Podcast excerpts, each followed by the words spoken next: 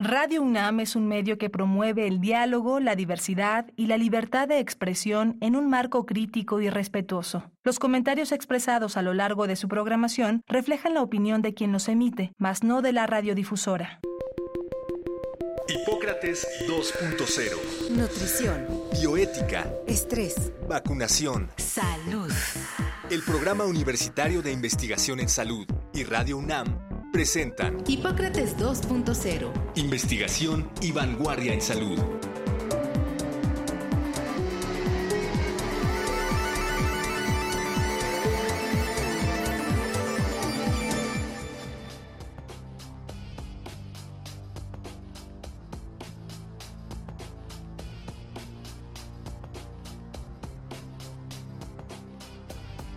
Hola, ¿qué tal? Bienvenidos a Hipócrates 2.0. Yo soy Mauricio Rodríguez. Los saludo como cada semana aquí en Radio UNAM con muchísimo gusto. Muchas gracias por estarnos sintonizando nuevamente. En el programa de hoy vamos a tratar de descifrar y platicar sobre la obesidad y la diabetes, que son dos condiciones inmensas. Y hoy queríamos justamente hablar de ese de ese cruce de caminos donde la obesidad tiene que ver con la diabetes y donde la diabetes tiene que ver con la obesidad.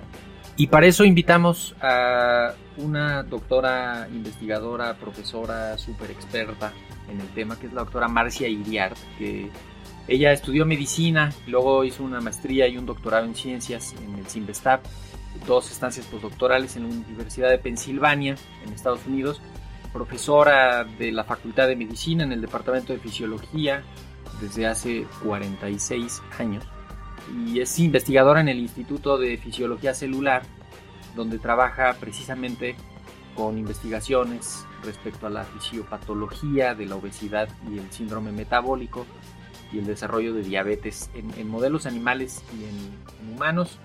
Además tiene la distinción de ser integrante de la Junta de Gobierno de la UNAM. Qué nervios, este año está muy difícil estar ahí. Pues primero que nada, Marcia, bienvenida. Muchísimas gracias por, por aceptar la invitación. Muchas gracias por invitarme. Buenas tardes a todos. Íbamos a leer más de tu currículum, pero el programa nada más dura media hora, así que me parece importante simplemente poner el contexto que tú has estudiado eh, obesidad y diabetes, has estudiado no sé si quieres poner ahí las definiciones por delante que, qué es la diabetes, cómo está relacionada con la obesidad o, qué es la obesidad y cómo está relacionada con la diabetes. A ver. Pues podríamos decir que la diabetes es un conjunto de enfermedades, no es una sola enfermedad. Y es una enfermedad compleja porque no depende de un solo factor. Y diabetes simplemente quiere decir azúcar alta en la sangre. Bueno, más bien, diabetes quiere decir sifón.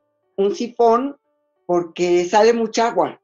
Los antiguos lo que veían era que la gente pues orinaba mucho y entonces pues le pusieron diabetes. Y después hay una diabetes que no tiene nada que ver con la diabetes mellitus de la que vamos a hablar hoy, que es la diabetes insípida, porque no es, no es dulce, sino esa viene del hipófisis, del, hipotálamo y del hipófisis y de la hormona antidiurética y no tiene que ver con esto. Pero la diabetes mellitus puede ser de varios tipos. Por ejemplo, la diabetes tipo 1 es la, diabetes de los niños, donde hay un ataque eh, del sistema inmunitario hacia las células beta del páncreas, que son las que producen eh, la insulina. Sin embargo, la que es una epidemia mundial, y en nuestro país también, es la diabetes mellitus tipo 2. La mayor parte de las veces se deriva de mucho tiempo de estar comiendo más de lo que debemos y de no hacer ejercicio.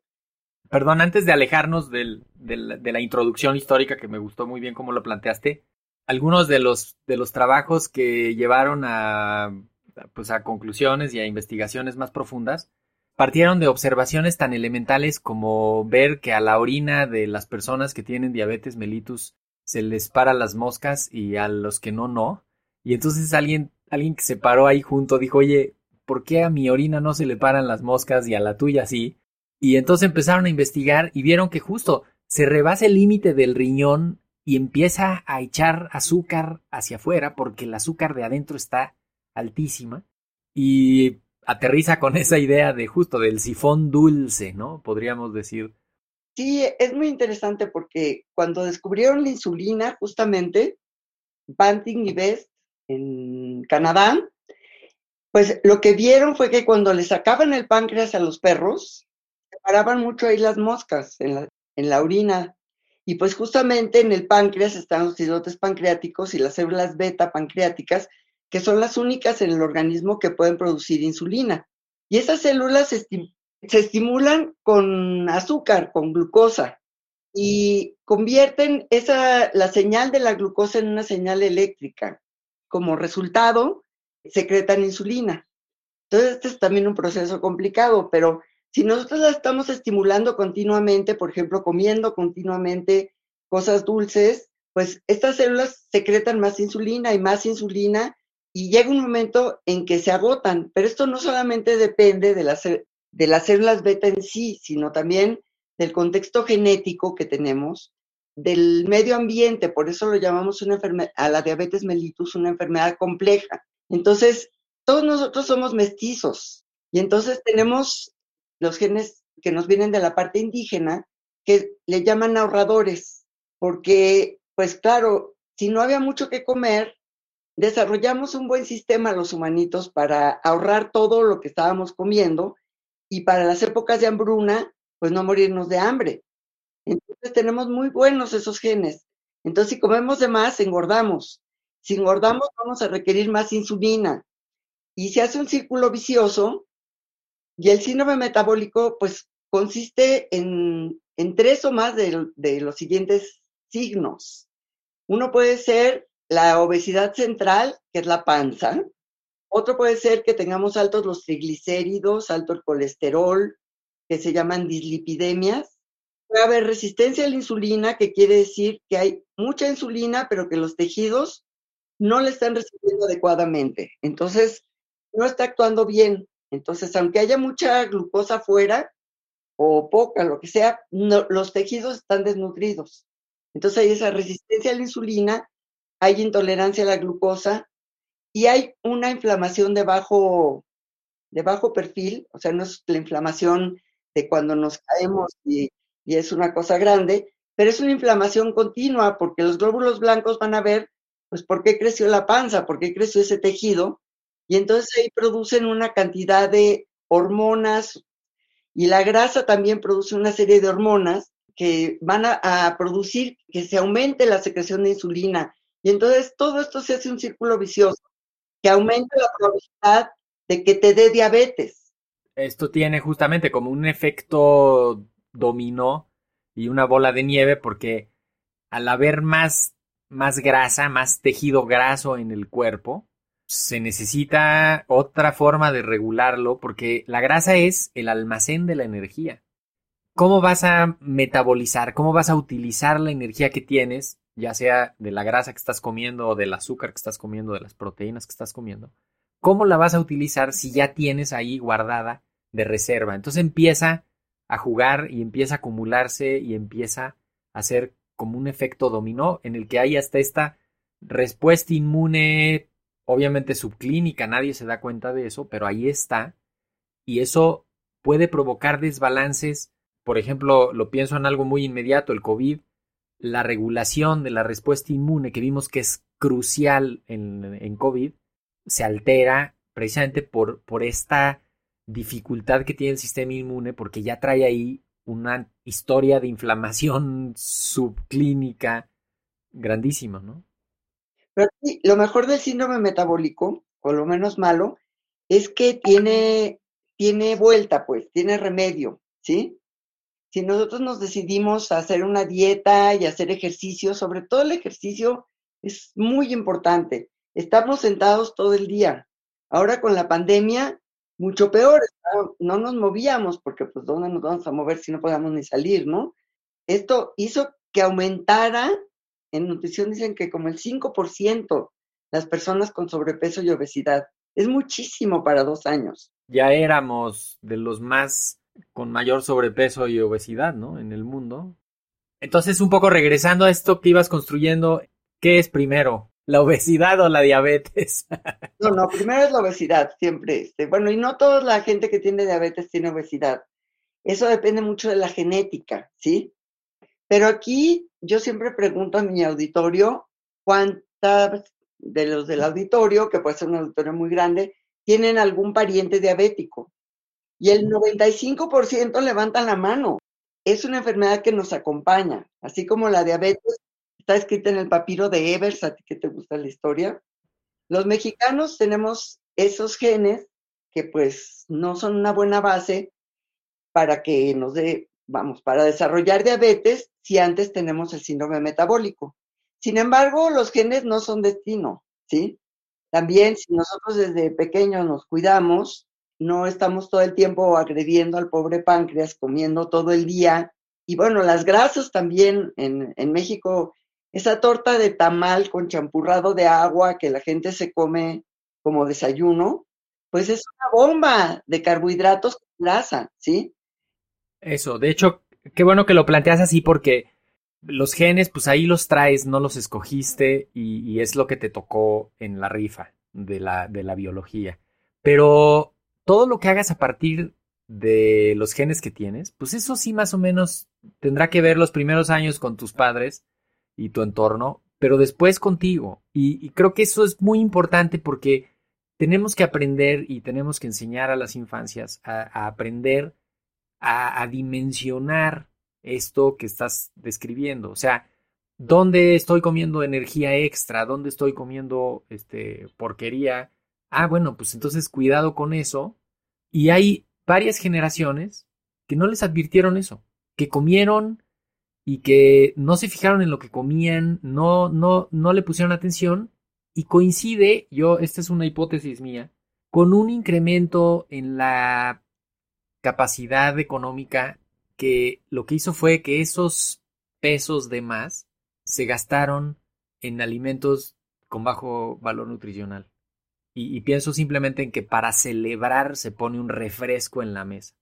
Y cuando hay un poquito más de dinero, te vas a comer un restaurante este, de estos con grasa, sal y azúcar. Y cuando tienes, pones el refresco de 3 litros. Y eso, multiplicado por la población, en parte es lo que nos tiene aquí. Pero Mauricio, no necesitas tener más dinero. La gente ocupa lo que tiene en comprar refrescos. Somos el país que más refrescos consume. Peleándonos con Estados Unidos siempre, ¿no? Pero nosotros somos, vamos, si tú ves la dieta, estas que sacaron la UNESCO, las botellas de refresco que hay detrás de, porque bueno, tenemos también frutas y verduras, no es que no comamos frutas y verduras, pero el refresco es una constante.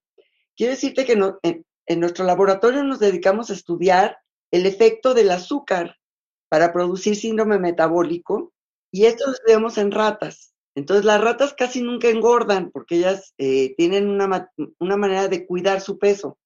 Pero si le pones agua con azúcar, ellas toman el agua con azúcar felices, no vuelven a tomar agua normal, aunque les pongas una, botella con agua normal, sin azúcar, y engordan. En dos meses desarrollan síndrome metabólico. Ya tienen los triglicéridos altos, ya tienen panza, ya tienen resistencia a la insulina y ya tienen intolerancia a la glucosa.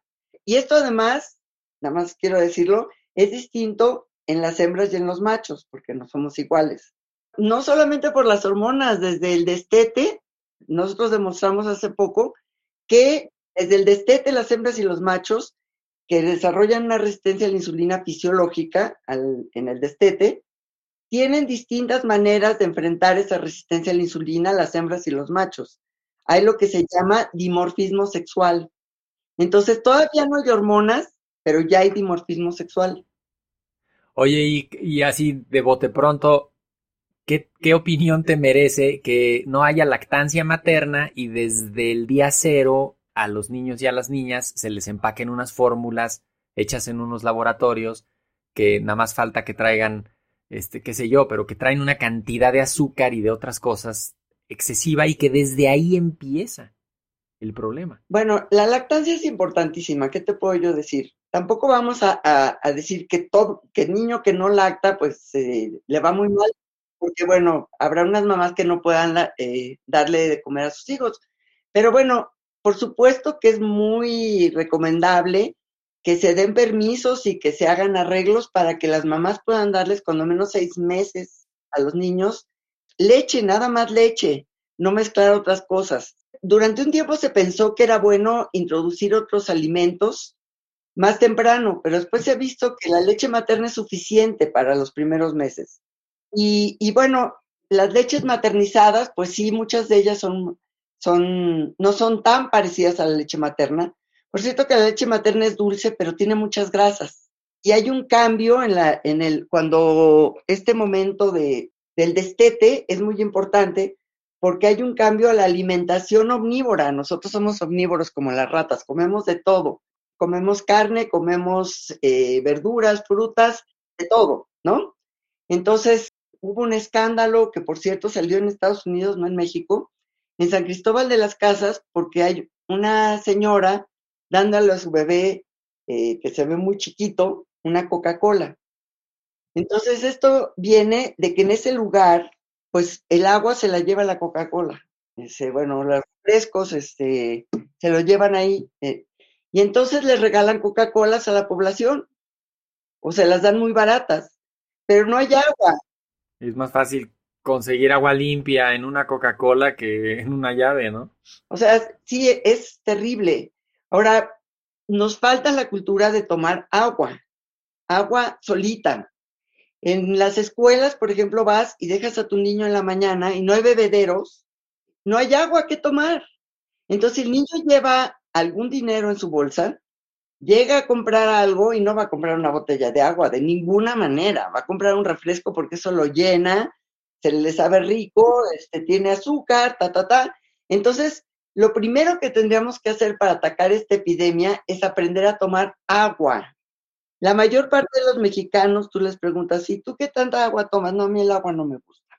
Pero el agua, por favor, es un elemento indispensable.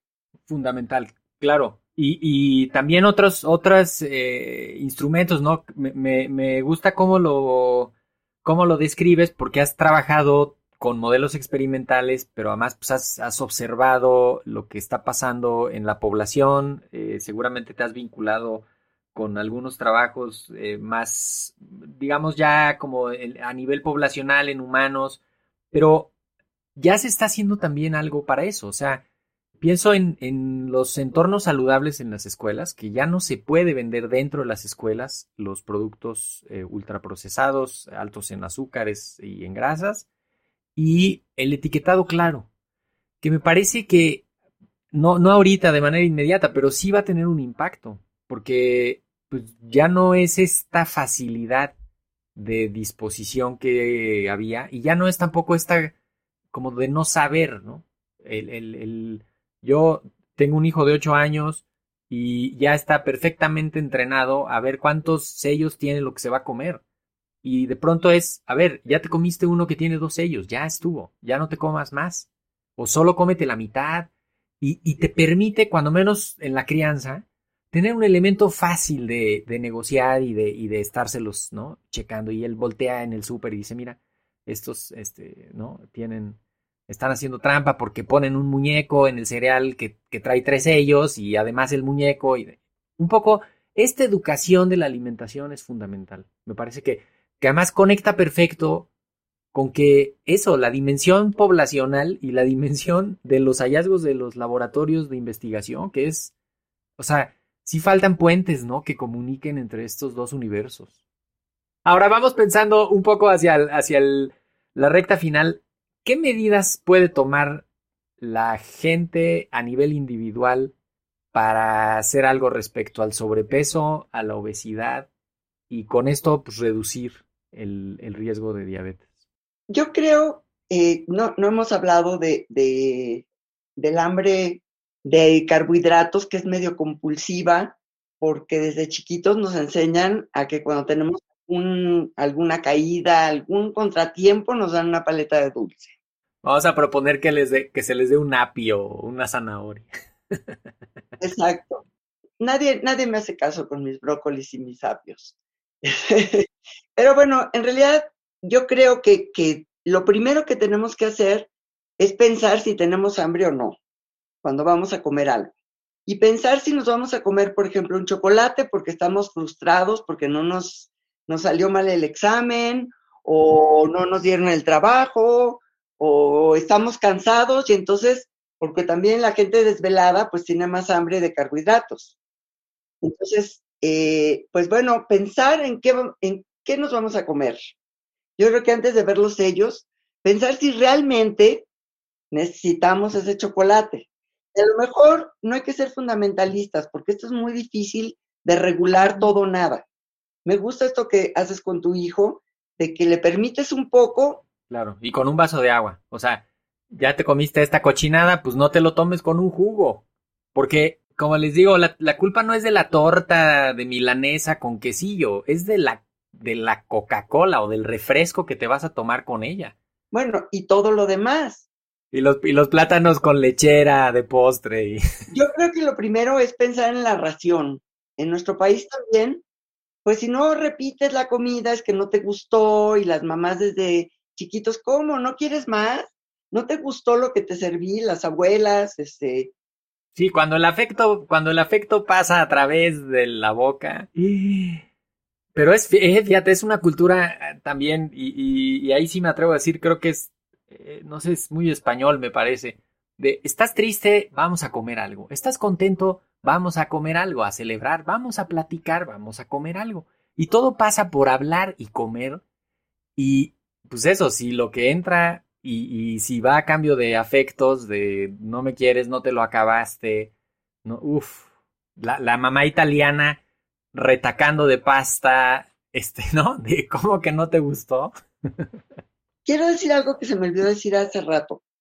La gente que no tiene tiempo eh, para preparar sus alimentos, que somos casi todos, pues comes lo que hay, ¿no?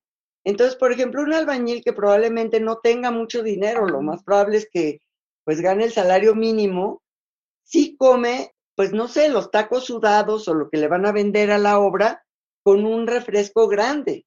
Y lo quema, y también lo quema en la obra porque va a estar cargando, moviendo, subiendo, bajando no es lo mismo que el oficinista que tampoco tenía tiempo y se llevó un refresco de dos litros y ahí se lo está echando durante todo el día sentado en su escritorio. Sí, pero ese señor desayunó una torta de tamal. Después está tomando el refresco y en la noche va a comer pan dulce con, con café. Entonces, lo único que está recibiendo son esos carbohidratos. Y eso también le da una información distinta al DNA, a nuestra genética. Y se le pegan cosas y luego no se puede leer bien, ya a eso se llama epigenética. Y eso lo puedes pasar de una generación a otra, aunque no sea un cambio realmente en los genes, sino en cómo se leen.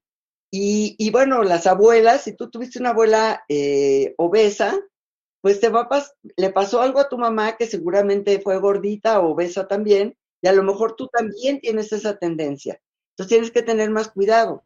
Y por el papá, ¿no? También. El papá también, lo mejor para, para el embarazo, digamos, para empezar bien el embarazo, es que ninguno de los dos papás estén en sobrepeso. Y si están, pues que estén poco y que se cuiden, y especialmente que se cuiden durante el embarazo. Y, y los primeros mil días, dice, ¿no? Desde la concepción. Porque además hay una diabetes del embarazo también. Y esa diabetes del embarazo se quita cuando nace el bebé pero después la mamá se tiene que cuidar toda su vida porque va a aumentar sus probabilidades de desarrollar diabetes tipo 2.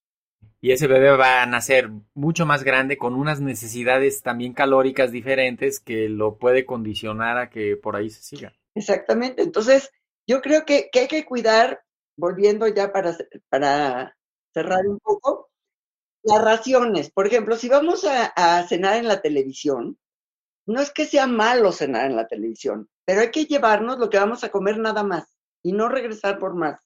Entonces, si vamos a comer, eh, no sé, qué sé yo, una, eh, unas verduras, bueno, la, lechuga sí se puede servir dos veces, pero nada más, ¿sí?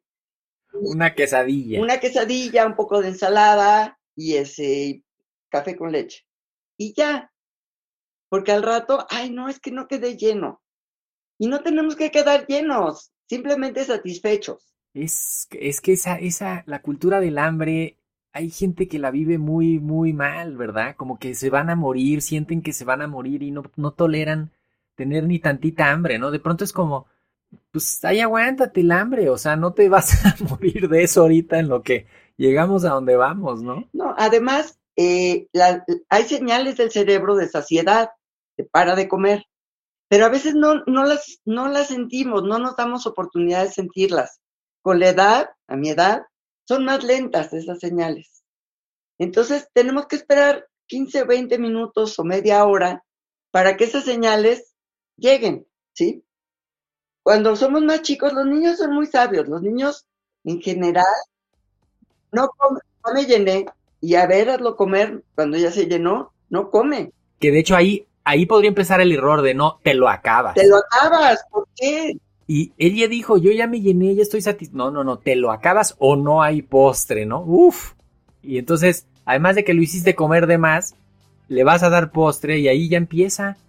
Y eso cotidianamente. Yo creo que el, el mensaje más importante que podríamos sacar de estos minutos de reflexiones pues muy valiosas es cualquier cosa que estés haciendo la vas a estar repitiendo y sí tienes que tener cuidado en, en de pronto levantar la mirada y decir cuántos años llevo haciendo esto.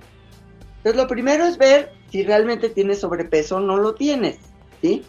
Entonces, pues atender el sobrepeso. Si tienes dos kilitos de más, es más fácil bajar esos dos kilitos de más a seguir comiendo igual. Bueno, es que igual ya, ya engordé. No, hay que tratar de bajarlos y mantenernos en peso y hacer ejercicio. No carbohidratos libres, ¿no? O sea, no azúcares directo, así, refrescos, pan dulce, este, jugos, ¿no? El, jugo de fruta, todo el mundo dice, no, es un jugo de naranja, es la pura azúcar de la naranja. Bueno, esas, ese jugo, pues es mejor que te comas la naranja como tal, en lugar de tomar el jugo como tal, porque la naranja tiene eh, fibra y la fibra es algo que, que es muy, muy bueno también, nada más para, para cerrar, para la microbiota, que es otro elemento que no hemos tocado, pero que es lo que antes llamábamos flora intestinal, y que si tenemos una buena microbiota, probablemente vamos a resistir más el engordar que si tenemos una microbiota de cierto tipo. Entonces, a la microbiota buena, entre comillas, le gusta la fibra, ¿sí? Y le gustan la, las verduras y las frutas. Y sobre todo la, las verduras y poquita carne o poquita proteína animal, digamos. Pero somos omnívoros, ¿no? No hay que decir, no, no vamos a comer es, ya puros vegetarianos, no. Hay que comer de todo, pero pensar en la ración, pensar en pues en tener un digestivo sano, en un sistema digestivo sano, y que eso nos ayude a, a mantener el peso. ¿Quién decía para Celso, nada es veneno, todo es veneno, el veneno está en la dosis? Pues con eso nos vamos a quedar. Doctora Marcia Iriart, investigadora del Instituto de Fisiología Celular y profesora de Fisiología en la Facultad de Medicina. Muchísimas gracias. Gracias por invitarme. Hasta pronto, un abrazo ahí está, ya quedaron algunas instrucciones precisas para combatir la obesidad, el sobrepeso, para prevenir la diabetes. Muchísimas gracias por habernos escuchado. Esperamos que la próxima semana nos acompañen nuevamente y por lo pronto pues, quédese otro rato aquí en Radio UNAM. Hasta la próxima. Agradecemos al doctor Samuel Ponce de León, coordinador del Programa Universitario de Investigación en Salud y coordinador académico de esta serie. El Programa Universitario de Investigación en Salud y Radio UNAM agradecen tu escucha. Te esperamos la siguiente semana para platicar sobre lo último en materia de salud e investigación en Hipócrates 2.0. Investigación y vanguardia en salud. Se despiden de ti en la producción Patti Gamboa, Héctor Castañeda y Alejandra Gómez. Hipócrates 2.0. Radio UNAM. Experiencia sonora.